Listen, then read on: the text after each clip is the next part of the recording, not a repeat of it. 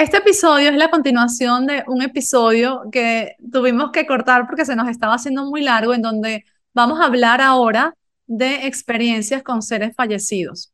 ¿Ok? En el episodio anterior, María José Alba, eh, pues habló de su experiencia cercana a la muerte, súper interesante y bueno, muy conmovedora, muy, muy reveladora sobre todo, ¿no? Y ahora vamos a hablar entonces de esos superpoderes que María José adquirió luego de esa experiencia cercana a la muerte. Comenzamos. Expansión.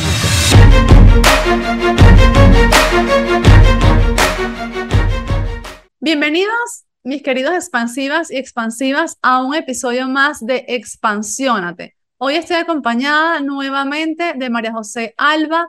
Ella es pintora, artista, uh, también es canalizadora. Y para quienes no me conocen, mi nombre es Bea García Ares, soy la escritora del bestseller Eres Reeditable. Allí te explico que, bueno, eres el único ser con la capacidad de cambiar todo tu cuerpo y todas tus circunstancias con tus pensamientos. Eso no lo digo yo, eso lo dijo Einstein, pero es una realidad demostrada por la neurociencia. En este libro te explico cómo hacer eso a través de una historia personal y de una serie de pasos. Entonces, hoy vamos a estar hablando de esas historias que María José y yo hemos tenido con personas fallecidas, porque las dos hemos tenido contacto con, con personas que ya no están. Y en el caso de María José, ella decía que esto le empezó a suceder a raíz de una experiencia cercana a la muerte, ¿cierto? Sí, así es. Ok, en mi caso es un poco diferente. Yo, al igual que tú, también de pequeña como que me pasaban cositas, pero bueno, luego como que todo eso se bloqueó en mi caso. Y hace poco tiempo, hace como poco tiempo, cuatro o cinco años, comencé a desarrollar una serie de hábitos saludables, no para tener eh, eh, como que el poder extrasensorial más desarrollado, sino que eso fue una consecuencia. Yo comencé con estos hábitos más saludables para sentirme mejor por unas cosas que me estaban pasando y que prometo contar en un episodio aparte, porque si no, se nos, se nos haría demasiado largo nuevamente, pero no me esperaba que al yo empezar a meditar, al empezar a comer menos procesados, al empezar a respirar diferente, me iban a empezar a ocurrir todas estas cosas. O sea, yo sí veía que le pasaban a otra gente, pero nunca me imaginé que a mí me fuesen a pasar, ¿no? Y no era que dudaba, pero sí que a veces decía, wow, me parece como súper exagerado. ¿Será que le pasó o será que se lo imaginó?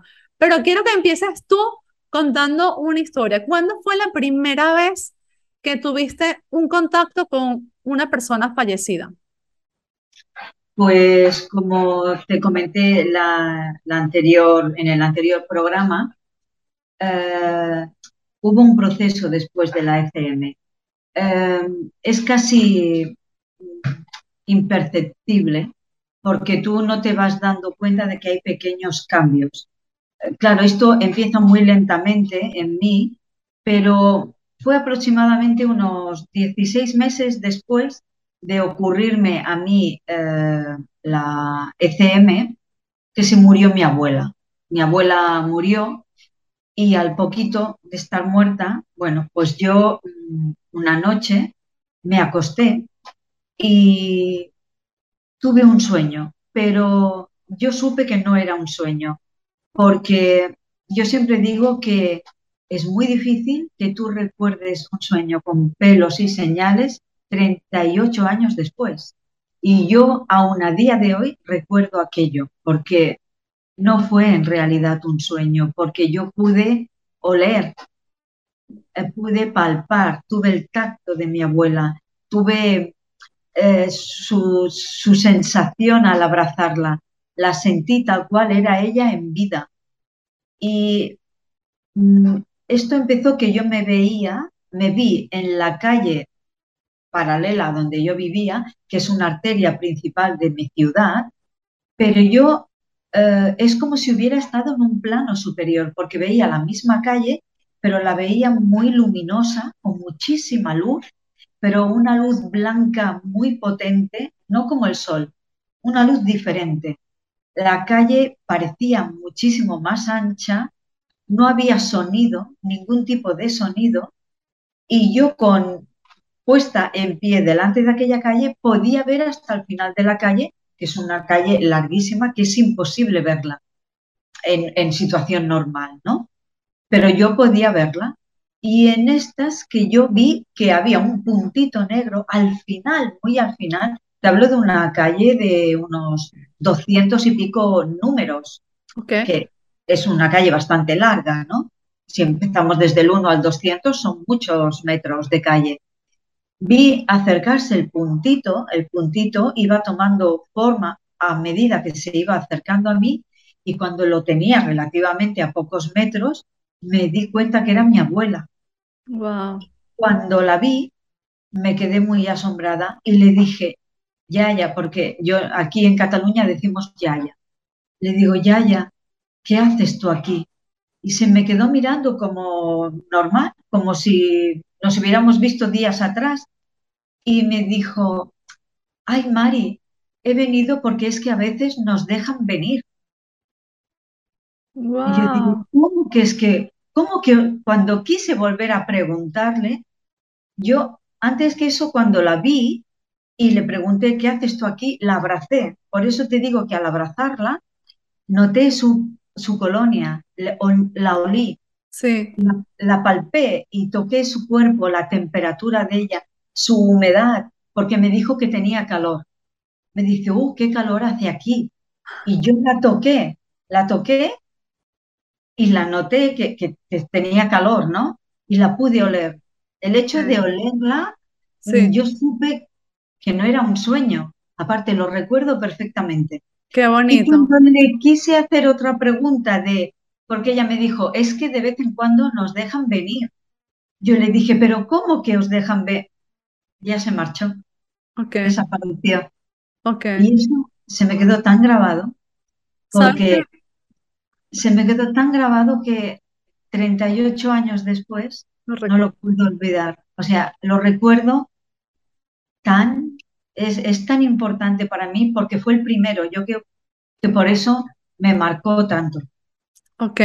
Sí, el primero es, es como y muy importante. Quería decirte que yo sigo mucho a una medium que yo he entrevistado aquí también en este, um, en este podcast que se llama Laura Socas y escucho mucha información de ella porque me transmite muchísima confianza y justamente una de las cosas que explica ella que efectivamente cuando estas personas, estos seres de luz van, o, eh, perdón, estos seres, estos espíritus, estos seres fallecidos van hacia la luz, acompañados a veces por ángeles, por seres de luz, por otras personas fallecidas previamente, pues ellos pueden volver, pueden estar volviendo y especialmente si los llamamos, ¿no? Si queremos hablar con ellos, llamarlos no con la voz, sino simplemente pues hablar.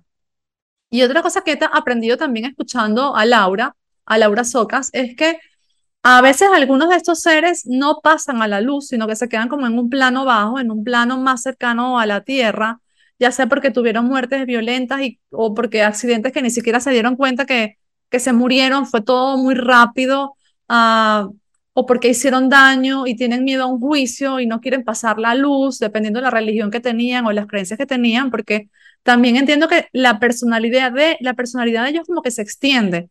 No es que se mueren, porque a veces creemos que se mueren y, cambian. Entonces ahora son seres súper super sabios, súper evolucionados y sí como que tienen una sabiduría quizás un poco superior a la que tenían vivos cuando tenían cuerpo, pero sigue, su personalidad sigue muy parecida y, y digamos que eso puede que se queden con los mismos miedos a lo mejor o puede que trasciendan. Lo normal, lo natural, lo común es que trasciendan. Esto, todo esto lo, lo he aprendido escuchando a Laura.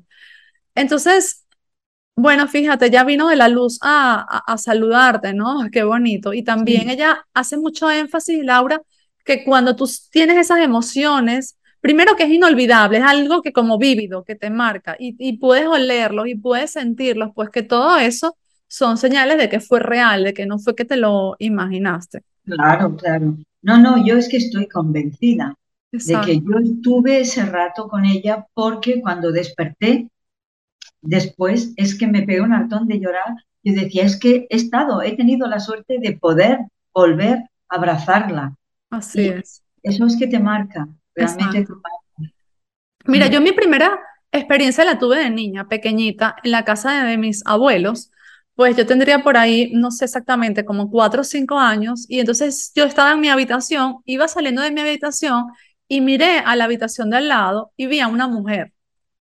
Y me dio miedo, no porque yo supiese que no era una persona viva. Para mí era evidente que no era alguien vivo, era como transparente, no, no era como nítido, ¿no? Pero me dio miedo porque yo decía, ¿por qué, ¿qué hace esta persona en mi casa? está claro que nadie sabe que está aquí. O sea, me hubiese dado el mismo miedo con una persona encarnada, digamos, ¿no? Como, mm, porque está en mi habitación y nadie sabe. Pero no sentía miedo hacia ella. era una persona, hoy en día lo entiendo, de raza negra. Era una persona con como aspecto africano en aquel momento no lo entendía porque nunca había visto una persona así. Yo vivía en una aldea en Galicia donde había, no sé, 100 personas. Nunca había visto una persona de esta raza y se me hacía muy interesante, me parecía muy bonita ver que había alguien tan diferente a mí. Y tuve, tuvieron que pasar años para que yo entendiese, pues, que, porque esta, esta persona era tan diferente a mí. Y ya luego no tuve más experiencias de ese tipo, porque se lo empecé a comenzar a... O sea, sé que tuve otras, pero no las recuerdo allí de pequeña, pero empecé a decírselo a mis abuelos y no es que no me creían, sino que pensaban que estaba jugando, que me lo estaba imaginando. Entonces, como que yo bloqueé todo eso. Dije, ok, parezco una loca, no quiero hablar más de esto, porque cada vez que hablo de esto me hacen sentir que estoy equivocándome. Y entonces, digamos que más nunca tuve como encuentros así hasta que ya fui grande y tuve mi primer trabajo. Y en este trabajo había una secretaria que era pues una persona como de sus entre 50 y 60 años de edad y ella acaba de divorciarse, ¿no? Y digamos que pasó de, de una familia muy tradicional, un matrimonio de estos medio obligados, gente con mucho dinero, digamos que ella era secretaria por hacer algo, pero en realidad se ve que, que tenía muchísimo dinero. Y ella se decide divorciarse y se vuelve novia de un chico súper joven que tenía una Harley Davidson. Entonces, ella como que revivió, se empezó a ver súper joven, guapísima, ¿sabes? Ella, no sé, como que rejuveneció como 20 años y para todas nosotras era como, wow, qué bien, era, digamos, una fuente de inspiración. El ver a esta persona ya con hijos mayores, de repente como saliendo, yéndose a la playa en moto, y de repente un día se murió. Y nos quedamos súper, o sea, para, fue como cuando empieza una historia de amor bonito, una película, entonces en la mitad de la película, ah, se acabó, se murió, la protagonista no, no, no siguió. Y yo me acuerdo haber soñado con ella y verla, uh, o sea, me quedé como súper triste y ella me, un día se me apareció en un sueño vestida con una chaqueta, o sea, con una ropa de oficina color beige, una falda corta y una chaqueta a juego, beige, y me decía, vea, yo estoy bien. O sea, como, no te preocupes, yo estoy feliz, no. Lo siguiente, estoy demasiado bien, yo estoy, yo, ella estaba como iluminada, ¿sabes? Como llena de, bueno, como, como estaba en la tierra esos últimos días, como estaba en, cuando, cuando los días antes, previos a morirse, que estaba como súper feliz siempre y como iluminada, literal, ese era otro tipo de iluminación pero estaba toda muy clarita, muy bonita, como la piel súper linda, el pelo muy arreglado. Y entonces ahí yo dije como que, wow, esta persona vino a decirme que está bien. Yo no se lo pedí, pero se tomó el trabajo, por decirlo de alguna forma, de venir a avisarme que estaba bien. Y ahí fue como un, primer encuentro mm, de adulta bonito, porque luego he tenido otros encuentros que no han sido tan bonitos, pero eso los voy a dejar para otro episodio, que han sido más tipo lo contrario a bueno, ¿no? Como estas que películas que dan un poco de miedo, eso ya aprendí yo como a que no suceda, pero hoy voy a hablar de los bonitos. ¿Quieres contarme tú otro? Yo mm, tuve otro muy bonito que fue con mi madrina, con la persona con la que yo me crié durante muchos años en mi niñez. Pasé una infancia increíble con ella con mis padrinos. Y bueno, mm, yo siempre eh, había deseado mm, poder tener un encuentro con ella, que ella me dijera que estaba bien, o yo poder verla igual que vi a mi abuela. Siempre decía, ¿por qué a ella no? Y a mi abuela sí, ¿no? Y yo siempre mentalmente pedía antes de acostarme que viniera a decirme que estaba bien, que yo necesitaba saberlo. Bueno, pues durante la pandemia, una noche, eh, yo vivo en una casa y mi vecino de al lado estaba haciendo obras en su casa, en la parte del jardín. Estaba haciendo como un porche para el verano, con barbacoa y tal. Y bueno, eh, su jardín y el mío nos separan una valla. Y yo esa noche soñé que estábamos toda la familia, bueno, parte de mi familia en el jardín, en el mío, y veo entrar a mi madrina por la puerta principal del jardín eh, y detrás venía, me parece, mi padre, que, bueno, mi padre está vivo todavía, pero lo vi de joven, y, y más gente, pero que no la reconocía a esas personas. Y mi madrina venía como iluminada y venía toda ella con una túnica blanca, pero un blanco nuclear. Ella era una, mujer muy, era una mujer muy morena de pelo y de piel muy blanca y los ojos muy azules. Y recuerdo que cuando estuvo a mi altura, cuando ella caminaba, iba dejando las huellas de sus pies en blanco fluorescente en el suelo. Y me dijo, sí, fue muy tremendo, ¿eh? Se me quedó mirando y me dijo, Mari, no te preocupes por nada porque todo está bien. Y tal cual, eh, se fue. Qué bonito. Se marchó. Y me dejó con una tranquilidad. Te contaba lo de mi vecino porque en ese momento yo vi mi jardín invertido. O sea, era como si la obra la tuviera yo en mi casa y el vecino no tenía nada. Ok. Que fue una cosa muy curiosa. Yo decía, ¿cómo es posible que yo esté en obras? No era yo la que tenía la obra, era mi vecino. Y yo cuando tengo este tipo de sueños que son tan reales, siempre pienso que es que es um, un salto de nivel, no sé cómo decirte, eh, no estamos en la, mismo, en la misma dimensión, es como si subiéramos una dimensión. Por eso para mí es tan real. Sí, porque bueno, cuando dormimos, digamos que el cerebro al, estar, al entrar en estado beta, pues mm, puede viajar, puede tener, es decir, la, la conexión extrasensorial, sí. la conexión extrasensorial aumenta, está como en su máxima máximo esplendor y podemos conectar con otras dimensiones en ese momento. las ondas del cerebro están ralentizadas y podemos, digamos, acceder a dimensiones que en estado beta, como estamos ahora, no podemos acceder. Entonces, bueno, qué, qué historia tan bonita. Yo recuerdo ahora también, hablando contigo, de que me mencionaste eso de tu madrina, dos historias. Una es el abuelito de mi ex esposo. los abuelos de mi ex esposo eran absolutamente adorables, una cosa hermosa. Eh, dos alemanes que se conocieron de niños y permanecieron casados juntos hasta casi los 100 años, pero no casados y ya, parecían novios cuando se murieron y se separaron, o sea, era hermoso. Yo los adoraba y bueno, pero bueno, le llegó su momento, se murieron de muerte natural. y recuerdo que al poco tiempo de que le llamábamos Opa al abuelito, porque así se dice Opa en alemán, creo, y al poco tiempo que Opa se muere, un día estoy yo en la casa de mi suegra, o sea, de los hijos del Señor, donde él había pasado los últimos meses, no sé si años o los últimos meses, y estoy yo en la habitación leyendo sola en la, en la sala de arriba y de repente escucho como unas zapatillas que arrastran, como un viejito que va del baño a su cuarto, como arrastrando, cha, cha, cha, así despacito, ¿no?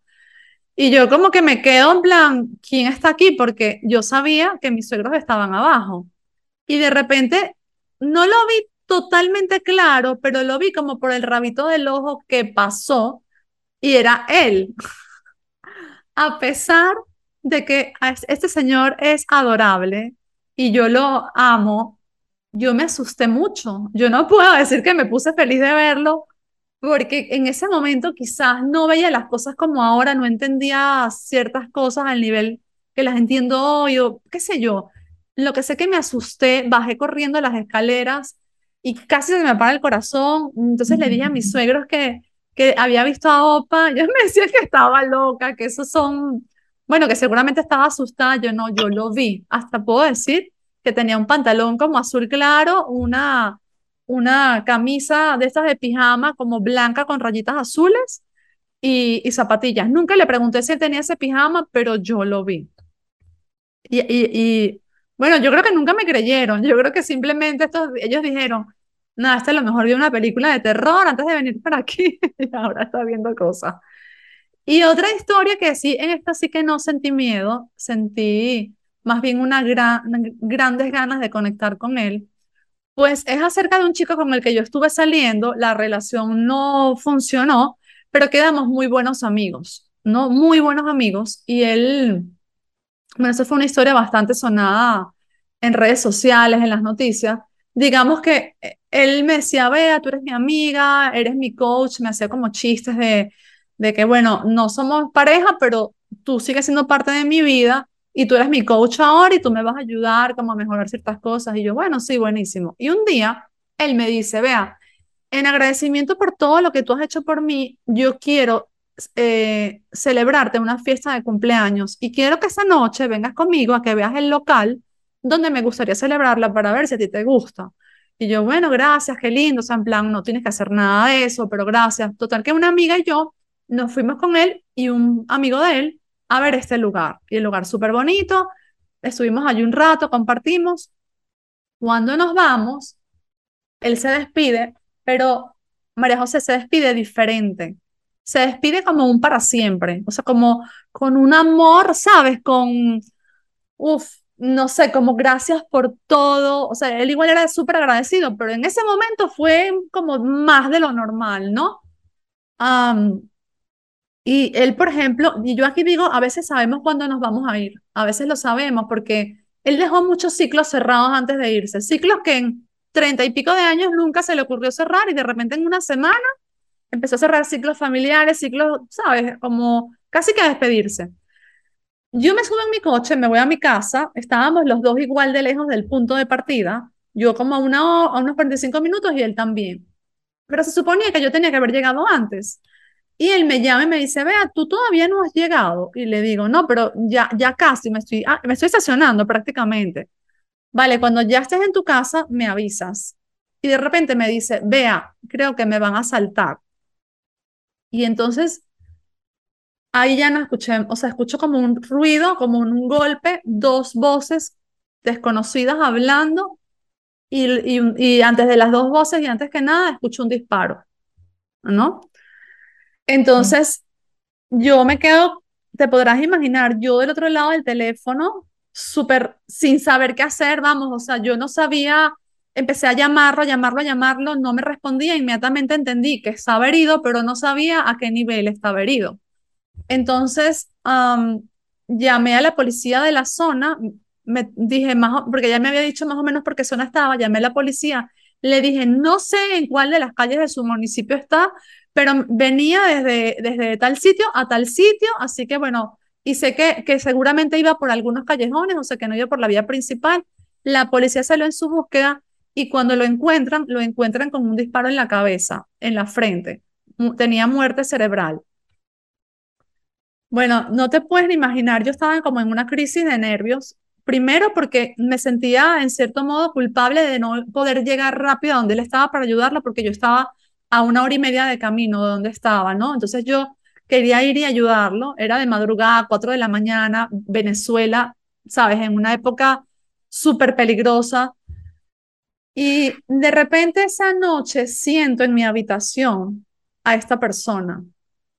Lo siento, uh, yo tenía como un vestier súper grande y lo siento como dentro del vestier viéndome.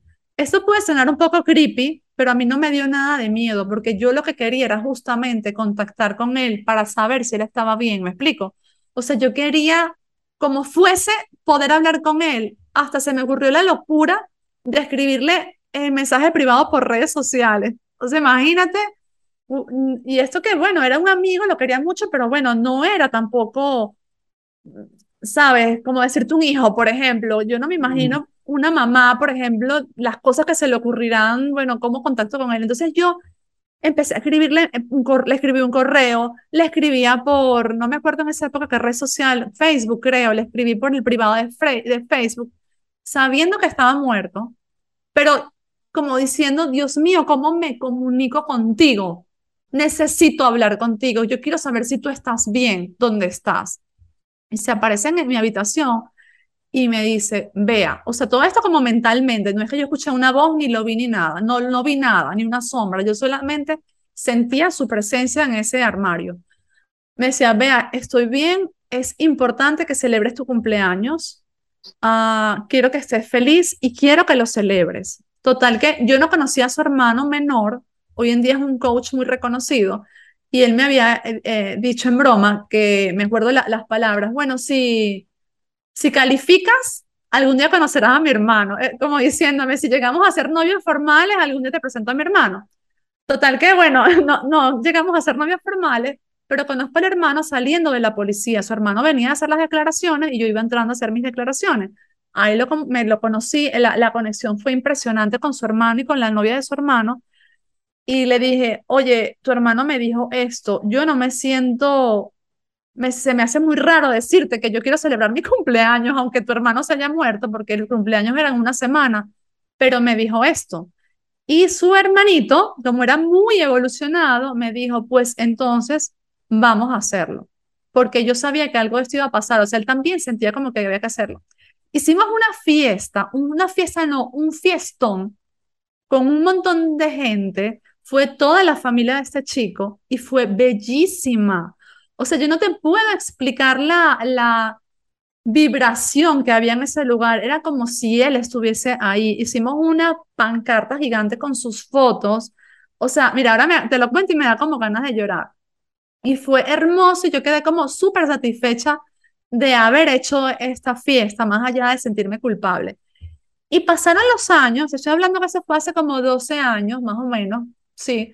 Pasaron los años y un día yo aquí ya en esta casa, te estoy hablando hace un año, dos años, un día estoy meditando y siento, bueno, me voy a ir un momento atrás, cuando estábamos comenzando la relación, un día estábamos en el cine, uno sentado al lado del otro y él empieza como a acercar la mano, ¿sabes? Esto de que te gusta alguien, pero no sabes si darle un beso o no, si tocarle la mano o no, y él empieza a acercar la mano en el sofá. Eh, del cine como para tocar la mía y se fue como acercando, acercando y medio me rozó así con el dedito meñique y como yo me dejé, entonces se me acercó más. Entonces vuelvo al momento presente o hace un año, estoy meditando y veo esto en mi meditación. Veo que su mano se empieza a acercar y yo me sigo meditando, me quedo ahí quieta y cuando su mano llega a mí, yo siento que me tocaron. Ah, y yo ahí sí salté, ¿sabes? O sea, ahí sí me, me, me dio como, no sé qué me dio, y me desperté y le dije, estoy demasiado feliz de haberte visto, pero no estoy preparada para esto. Como diciendo, o sea, no me vengas a tocar mientras estoy meditando, no, no me vengas a tocar mientras estoy durmiendo porque me puede dar algo, como decimos en Venezuela, me puede dar una vaina aquí. Entonces, más nunca apareció hablé con su hermano, le dije, oye, me pasó eso con tu hermano, y, su hermano, que es una persona muy espiritual, me dice, sí, solo te quería saludar. Y yo le dije, sí, pero creo que yo no estoy preparada para ese tipo de saludos. Estaba meditando y él me tocó. No fue una sensación, literalmente me tocó la mano. No, claro, yo lo entiendo. Es así. Entonces, bueno, es, pero, pero es una historia muy bonita y también siento que él está muy bien en donde está, ¿no? Siento que está como siempre como mandándome amor, no sé, como agradecimiento. Sí, mira, yo te quería puntualizar porque tú has hecho un comentario que has dicho que eh, es, él es como si lo supiera, que se iba a morir. Él empezó a cerrar ciclos. Es como si algo te dijera que se va a acabar ya. Sí. Pues es que yo en mi ECM ¿Recuerdas lo que te, en el otro programa, lo que te comenté? Que yo estaba en la cama y yo ya le decía a mi marido, avisa a mi madre porque me, me estoy muriendo. O sea, hay algo, tú lo sabes, Sí, tú lo sabes, sabes que ya es el final, sabes, sabes que se acaba. Y eso mm, lo notas, lo percibes, tú estás ya, tú lo sabes, hasta incluso un día antes. Sí, no, y, y se- y dice, hay cosas documentadas de gente que semanas antes empieza, por ejemplo, a tener contacto con seres como ángeles, a decir que está viendo a su abuelita o a su papá que la está esperando. Y de tu historia lo que más me llamó la atención es cuando usaste la palabra, me sentía como que me estaba evaporando. Sí, es que es esa la sensación. Tienes, eh, yo digo evaporando en el momento en que, en el que tu alma se desprende de tu cuerpo físico. Es la sensación de una evaporación. Okay. E- e- Es eso lo que sientes. Es como si algo te absorbiera como un vapor y te vuelves un vapor, como si tú fueras un vapor. Por Exacto. eso te dije la palabra, me sentí que me evaporaba, porque Sí, sentí que cómo salía de es mí, muy gráfico, bueno, de mí, del cuerpo, es muy claro. gráfico. Tú me ibas a contar otra experiencia con personas fallecidas. Sí, la última fue no hace mucho, hará un año y muy poco, sí, o quizá menos, no me, exactamente no recuerdo. Estaba un día en casa y esta fue eh, en, mi comedor, en mi casa. Eh, estaba pues haciendo cosas en casa y en una esquina vi la figura de un señor con un, llevaba un traje azul. Pude verlo tal cual, pero, ¿sabes? Una imagen como decirte, de esta, eh, como difuminado, mm, ¿sabes? Como un holograma de estos, Sí, como, mm, como virtual, eh, algo raro, pero como muy difuminado, muy como, muy vaporoso también, sí, pero el señor estaba súper bien y me habló. Lo que pasa que no me habló con la boca, no, no gesticulaba con la boca, me habló mentalmente, telepáticamente, exacto. y me, me habló, me dio un mensaje para su sobrina, para Ok, Chris. ok, Me dijo que estaba muy orgulloso de ella. Y a mí aquello me, me quedé, no me asusté, pero me quedé así mm, de piedra porque no era nada mío, no era un familiar, no era nada absolutamente mío. Y me quedé así muy sorprendida. Eh, bueno, yo con una amiga en común de ella hablé y le dije, oye, tú sabes si me dijo que se llamaba Pedro, soy Pedro y estoy muy, eh, estoy muy eh, orgulloso de Cris, estoy muy orgulloso de ella, de Cris, ¿no? Y él me dijo que se llamaba Pedro. Yo le comenté a su amiga en común, le dije, ¿tú sabes si ella tiene un familiar que se llame Pedro? Y me dice, pues no lo sé, tendremos que preguntarle. Yo, yo, bueno, le hicimos un vídeo, un vídeo, le grabamos un vídeo y se lo enviamos junto con varias fotos. Resulta que le llegaron las fotos y ese vídeo jamás le llegó. O sea, ella no se enteró. Pasaban los días y yo pensé, qué raro, no me ha contestado. Pues será que, que no, será que no. Total, que un día la llamo por teléfono y le digo, bueno, estuve aquí, estuvimos aquí juntas con una amiga en común. Eh, digo, no me has dicho nada del vídeo. Y me dice ella, ¿qué vídeo? Digo, hombre, el vídeo, digo, yo te envié un vídeo preguntándote si tú tienes algún familiar que se llame Pedro porque ha contactado conmigo. Bueno, se cayó, se, la línea se cortó, se quedó como ¡ah! en shock y me dijo, pero ¿cómo es posible?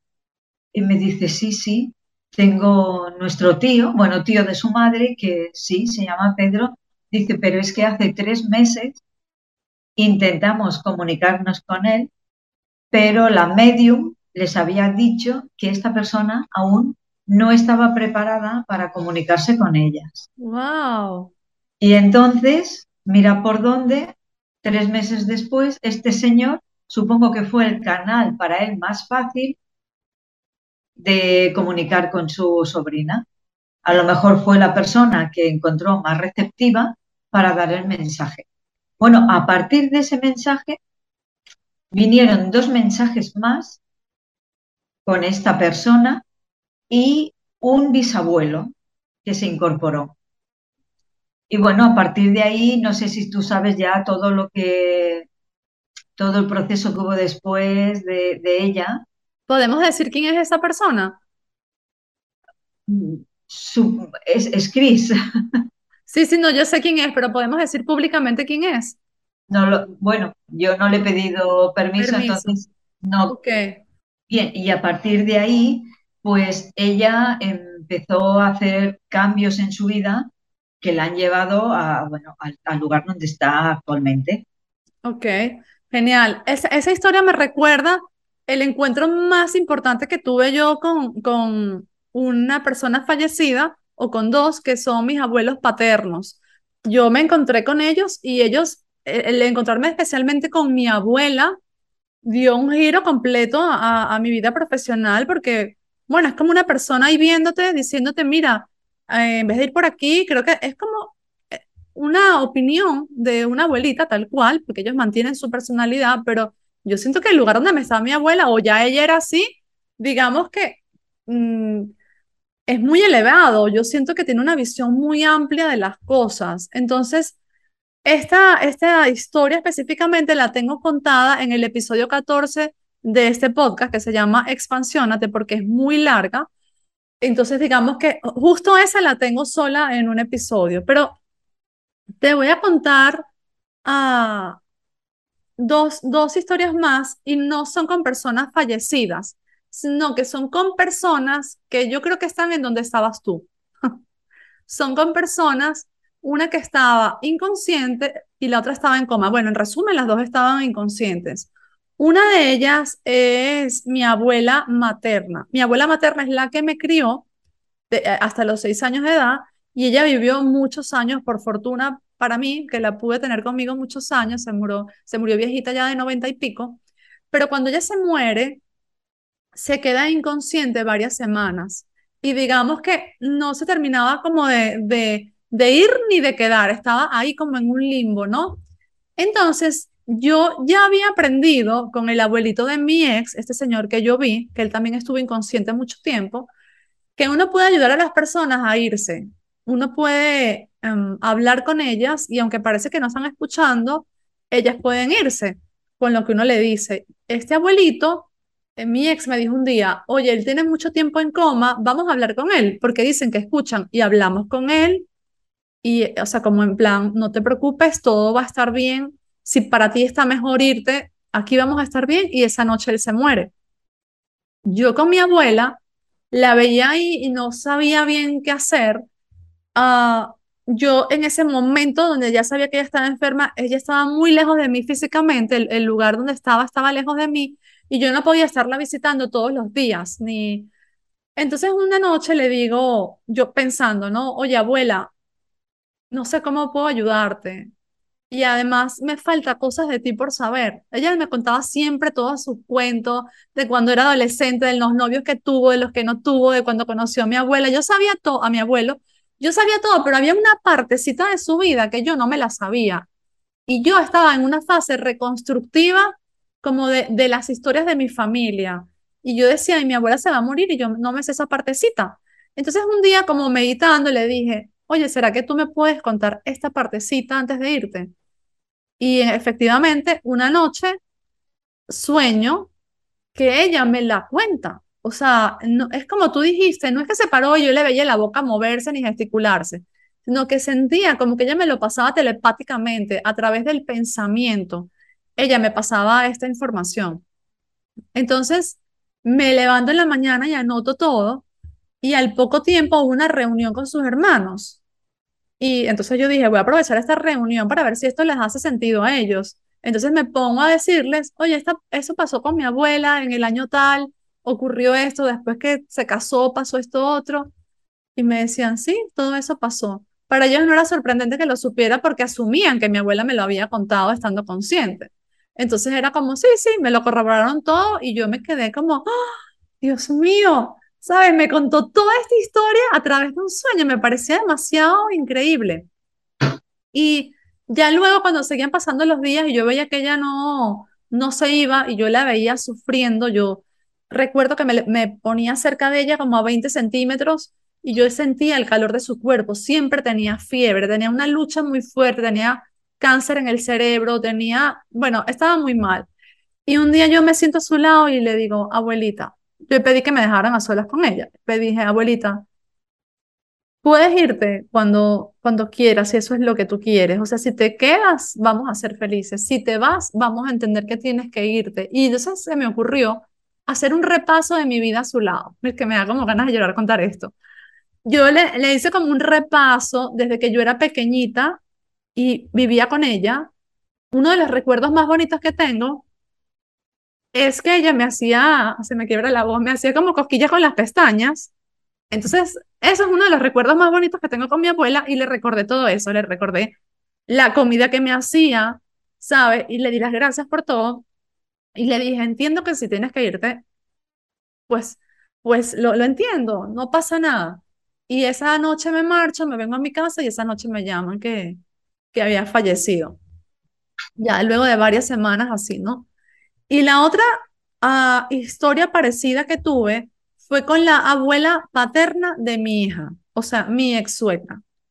Eh, esta, esta persona le hicieron una operación, la operación quedó mal, le hicieron otra y después otra.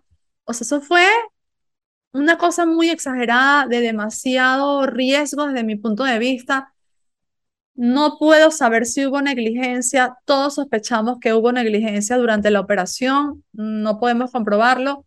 Pero bueno, sí que no esperábamos que ella se fuese a ir, la verdad. Estaba bastante joven, tendría por ahí 68, no sé exactamente qué edad tenía. Y claro, ella cae eh, como en coma, no sé, o inconsciente, y no esperábamos que quizás se estaba recuperando de la operación, pero no se terminaba de recuperar. Y cuando veníamos a ver, ok, ya van tres días, cuatro, cinco, tres, y así pasaron semanas y ella no salía de su estado. Entonces un día ya yo estaba, tenía mucho tiempo meditando, ya a mí me pasaba, ya estos superpoderes, entre comillas, ya los había recuperado, ya yo tenía sueños donde de pronto viajaba a un sitio y, me, y podía conocer ese sitio ya había conectado con otras personas fallecidas, ya podía, digamos, entrar como en la conciencia de gente conocida que tenía problemas y yo sentir sus emociones mientras dormía, ya me pasaban muchas cosas. Y un día, así con toda seguridad, le digo yo a mi ex, mira, esta noche voy a hablar con tu mamá, voy a meditar y voy a conectar con ella, pero se lo dije como si yo hubiese hecho todo eso toda mi vida, vamos, no, no como si fuese la primera vez que yo iba a conectar con alguien que estaba, sino como con una seguridad Aún así pensaba que iba a necesitar un rato meditando y no, mira, fue que me acosté y, ya, ahí conecté con ella. Entonces la vi literalmente como caminando, eh, así, eh, no sé, como a dos metros de altura de mí, como a tres metros de altura. Yo sentía que ella estaba como caminando ahí, como en esa, a esa altura, no a 100 metros, no, a como tres metros. Y la veía caminando como confundida, ¿sabes? Como Mm, sí, confusa es la palabra que mejor lo describe, como diciendo, ¿qué hago aquí? ¿Dónde estoy? Me imagino que era un estado parecido a ese estado en el que te encontrabas tú, como que estoy bien, pero ¿qué está pasando? No entiendo mucho. Ya tenía varios días ahí y como los tiempos son diferentes, a lo mejor lo que para nosotros fueron semanas, para ella fueron cinco minutos, no lo sé. Entonces, ah, pude entrar como en en su capacidad de percibir las cosas y tuve dos recuerdos de ella, no míos, dos recuerdos de ella y eran recuerdos de amor.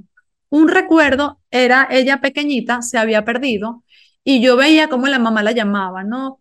La llamaba fulanita, fulanita y ella estaba perdida pero no estaba muy asustada y que escucha cuando la mamá la llama y en ese momento ella tiene como la conciencia de lo importante que es ella para su mamá. Por eso digo que es un recuerdo de amor porque ella se sintió como amada profundamente. Y yo siento que si yo vi eso es porque en ese momento para ella estaba siendo importante ese recuerdo. Y el otro recuerdo que tuve fue el primer beso con su esposo. Entonces, ese sí lo pude comprobar. Vi cuando ella se besa por primera vez con él Y luego yo fui y le conté a él, le dije, mira, ella estaba peinada así, tenía lentes, ¿sabes? Tenía gafas, estaba en este lado y tú y él me dijo, bueno, sí, algunas, sí que algunas cosas las recuerdo y si fueron así, otras no las puedo recordar. Entonces, bueno, aproveché ese momento y le dije, oye, mira, si te quedas, yo pienso que todo va a ser mejor a como estaba y vamos a hacer que todo sea aún mejor, porque ella, digamos, estaba, bueno, no, no estaba quizás en una situación donde ella quisiera estar, pero yo le decía, si te quedas todo va a estar bien, vas a ver crecer a, a tus nietos, ¿sabes? Vas a ver evolucionar a tus hijos, vamos a estar contigo siempre, pero si te vas, todo va a estar bien también. O sea, como que, ¿sabes? Tenemos libre albedrío, no sientas culpa porque nos estás abandonando o qué sé yo. Total que de repente siento como la necesidad de despertarme, o sea, de salir de la meditación y encender mi teléfono móvil. Y fue como, lo primero que pensé fue, ok, tú estás tan mal pegada al teléfono móvil y a las redes sociales que hasta en una meditación con este nivel de importancia, tú tienes que levantarte a revisar, qué sé yo, si tienes mensajes. No sé por qué me estaba levantando a agarrar el teléfono. Cuando abro el teléfono, sabes que a veces uno como que toca la pantalla sin querer y se puede abrir en algún sitio. A mí se me abrió la pantalla de Facebook y a la vez se abrió la pantalla de los recuerdos de Facebook y a la vez se fue a un día específico donde había una foto de mí, o sea, de nosotras dos, donde yo estoy con ella, y esa es la única foto que yo tenga con ella. O sea, imagínate, entrar en Facebook por equivocación para entrar en los recuerdos, para entrar en el día del baby shower de, de mi hija, para entrar en la única foto que tengo con ella. Y allí dije, ok, esto es real. Ella en serio está aquí. O sea, fue como una recomprobación de que ya estaba, ¿sabes? Y bueno, a los pocos días falleció. Yo de repente empecé a sentir como una necesidad. Un día le digo a mi ex, tengo que ir a verla este sábado, este sábado, y me entró como ese ataque. Y él me dice, no, este sábado no puedes. Primero, no dejaban entrar a nadie que no fuese familia directa. Segundo, ellos se iban turnando. Un día iba, o sea, en una oportunidad iba el papá, en otro de los hijos. Y me decía, es más, ni siquiera me toca a mí ir este sábado, le toca a mi papá. Porque era, bueno, un lugar de cuidados intensivos, no se podía entrar así como así. Y me quedé como triste, como, wow, ¿sabes? Este sábado es la última oportunidad de verla. Y efectivamente, ese sábado los llaman y le dicen, vengan todos porque... Entonces yo, le digo a mi ex, mm, yo, te sugiero, haz lo que, lo que te nazca, ¿no? Pero yo te sugiero que hables con ella y la ayudes como a marcharse, como que le agarres la mano y la ayudes a que ella se vaya como tranquila, que no sienta como que vamos a estar mal sin ella, que, qué sé yo, necesitan a alguien en la casa que les cocine, por ejemplo, ¿sabes? Por decir cualquier tontería. Y bueno, yo, según me contó él, más o menos algo así, y me dijo, al momento ya, apenas hablé con ella, al momento, ¿sabes? Como que ya sentí que, que se fue. Y bueno, yo creo que en mi caso, para mí, esas dos historias, la de mi abuela y la de mi ex suegra, son de las historias más bonitas y donde yo más agradezco tener estas habilidades, por decirlo de alguna forma, desarrolladas, que no son mías, todas las tenemos, solo que hay que trabajarlas, hay que, que tener quizás los hábitos para poder tener ese nivel de conectividad, por decirlo de alguna forma. Sí, hay quien los tiene innatos, a lo mejor sin, sin tenerlos que trabajar, ¿no? Esto que comentabas mm, has dicho unas cuantas cosas que me han quedado, por ejemplo, lo de que eh, hay que hablarles, que nos escuchan. Claro, es lo que yo te dije, se agudiza el oído. Es que el oído lo puedes oír todo. Por eso, tanto para bien como para mal, a veces es bueno hablar y otras veces, depende de lo que dices, es mejor que no digas nada, porque ellos son conscientes de lo que estás hablando. Claro, claro. Si es para despedirte, para ayudarles, para que se sientan bien, pues estupendo. Si no, pues mejor te callas, depende de lo que vayas a decir. Así es. Claro, pues, también lo puedes emplear para hacer daño, ¿sabes? no nosotros, pero hay gente que a lo mejor hace un comentario mm, fuera de lugar, como digo yo. Claro. Y después hay otra cosa que también quiero puntualizar.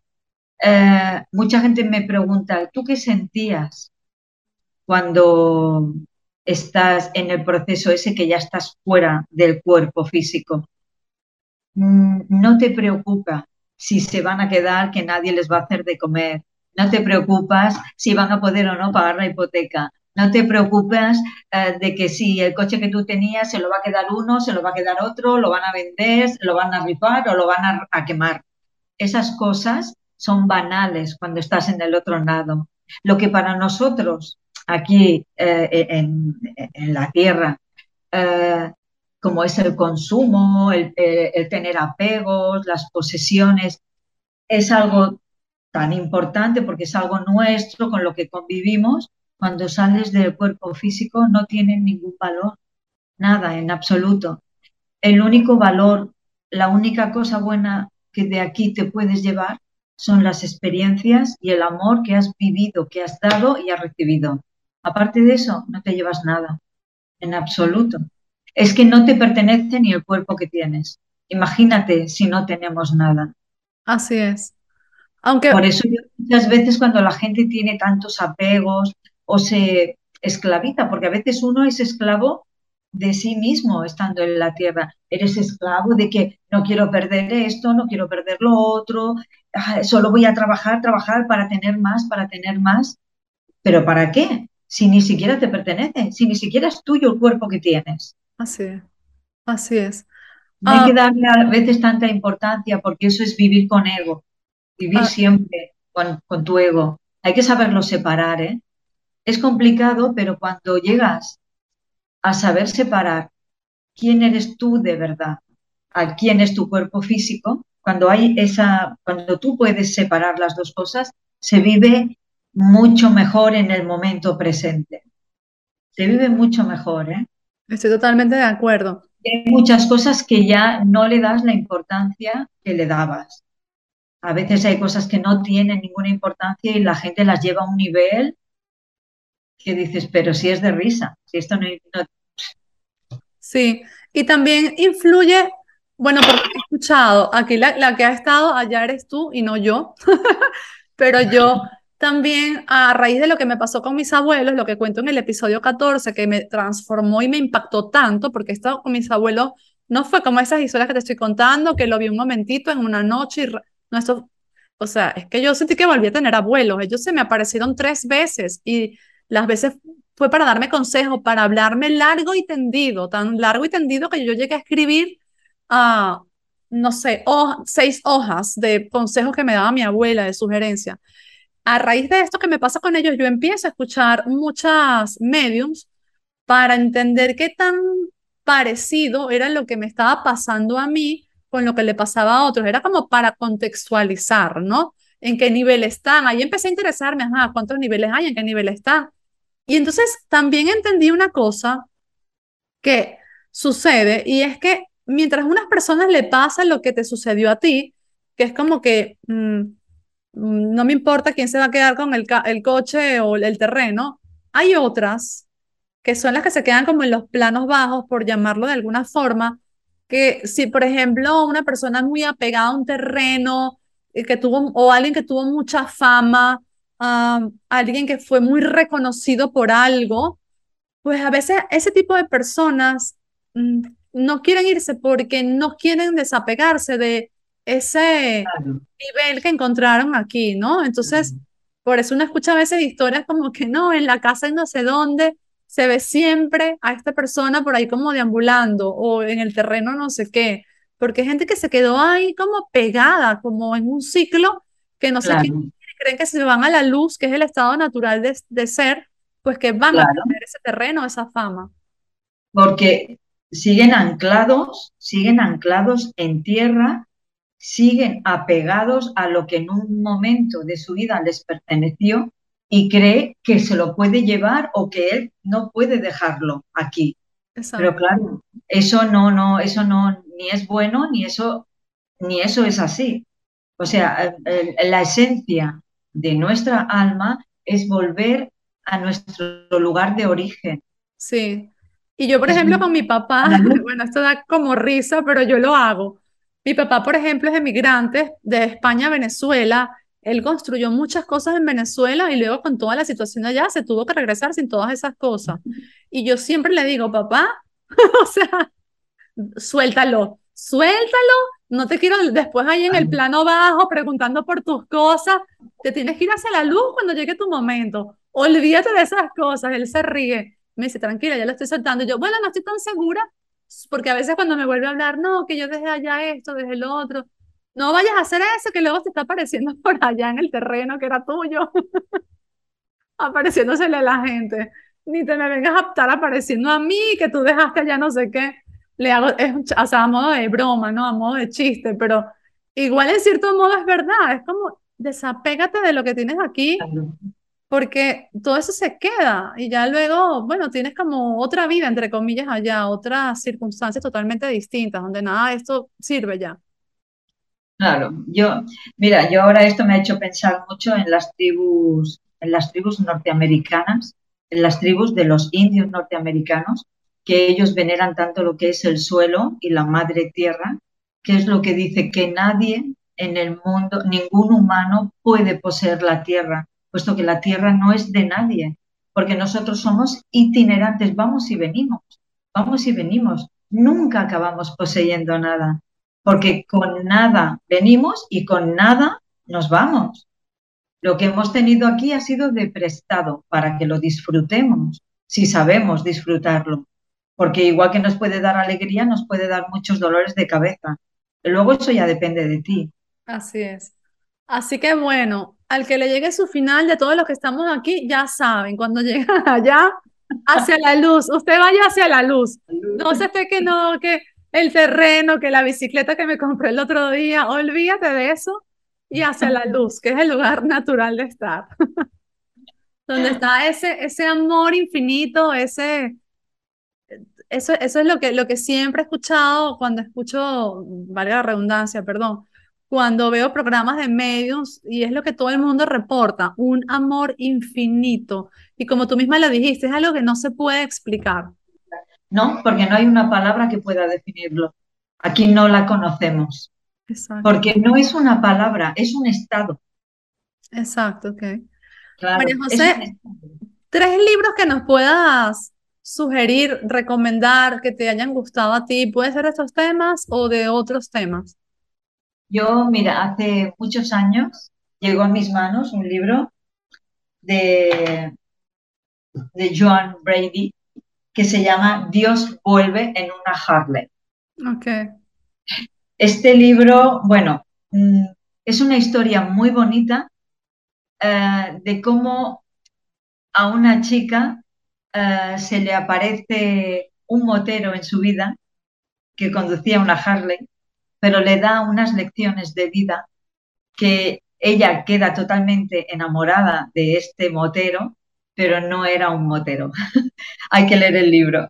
Es, es muy, muy bonito. Te lo lees en un momento y te deja, eh, o sea, te deja una visión de lo que son las cosas es que es muy espiritual sin ser muy ñoño, como digo yo, es... es, es, mira, fíjate que se parece a la historia que conté. ¿Viste? el de la Harley. el de la Harley. Es una pues, sincronicidad. Es muy, es muy bonito este libro y yo me lo leí hace muchísimos años, me lo he leído como dos o tres veces, se lee muy rápido y bueno, es uno de los que me gustó.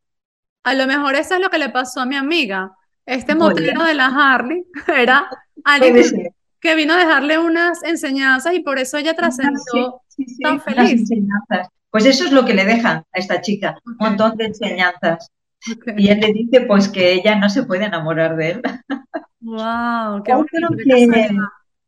mira, eh, yo te acuerdas que te comenté que cuando tuve la ECM yo no sabía lo que me había pasado porque aquí nadie jamás, yo era muy joven, nadie me había explicado nada y yo pues apareció en mi vida eh, un, un, anestesista que sí, nos hicimos muy amigos, tenemos mucha amistad. Él es un médico norteamericano y fue él el que me dijo que lo que a mí me había ocurrido era una ECM y que ya en Estados Unidos desde el año 78 se habían publicado muchos libros, sobre todo del doctor Raymond Moody, Raymond Moody.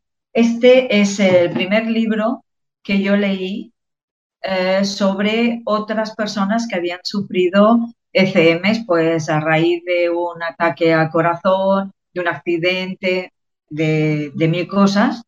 Y la verdad es que eh, esclarece muchísimas cosas. ¿eh? O sea, es un libro que hay muchísimos casos que él ha ido recopilando a cabo de los años y escribió este libro y bueno, quien esté interesado yo lo recomiendo porque es, es una lectura muy amena también y muy bien narrada, muy bien explicada. Vale, vida después de la vida. ¿Y tienes un tercero? Vida, tiene varios, tiene varios libros él. el doctor, es muy conocido, uh, Raymond Moody, es uno de los más conocidos. Y después, bueno, supongo que Brian Weiss es muy conocido también. Yo tengo muchos libros de él. El primero que leí fue Muchos cuerpos, una misma alma. Okay. Y aquí te narra lo que yo te he contado que es la ECM. Sí. Nosotros somos una alma que vamos cambiando el traje continuamente. Sí. Ese es el, el mismo primer libro de Brian Weiss que me leí yo y de desarrollo personal en general. Nunca, Y mm. yo nunca me imaginé que yo años después terminaría haciendo regresiones a otras personas y llevándolas a, a otras vidas.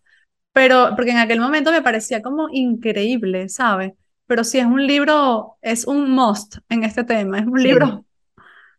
Yo, aparte de estos tres libros, te podría decir, bueno, ya lo que tengo aquí detrás. Claro. Estoy en la biblioteca, tengo muchísimos, pero bueno, he sacado tres que son totalmente diferentes uno de otros porque los tres en su categoría son muy buenos. Perfecto. Bueno, María José, una vez más muy agradecida. Te tiraste un maratón conmigo, un maratón de episodios. A nadie lo he tenido nunca así capturado durante dos episodios el mismo día. Gracias. recuerda, por favor, en dónde te pueden encontrar. En Instagram soy María José Alba 1. Okay. Y después también podéis contactar conmigo en mi correo electrónico, que es mjosealba1 hotmail.com. Si alguien tiene alguna duda o necesita hablar conmigo, me quiere o está pasando un mal momento y necesita algún consejo, después pues ya le daría mi teléfono. Que te escriba. Perfecto. Muchísimas gracias, María José. Estoy súper, súper agradecida. Gracias a todos los que nos han estado escuchando. Compartan este episodio si creen que puede gustarle a alguien o, que si creen que puede ayudar a alguien. Si les ha gustado, coméntenlo. Si han tenido una experiencia cercana a la muerte, me encantaría saberlo. Coméntenlo. Si les ha pasado algo como a nosotras en un sueño o han visto a alguien eh, en estado consciente, Mm, o han recibido algún mensaje, me encantaría que me lo cuenten también en la descripción de, del episodio. Les mando un fuerte abrazo a todos, a ti también. Gracias por estar. Nos vemos. Un beso. Gracias. Chao, chao. Un beso. Gracias a vosotros.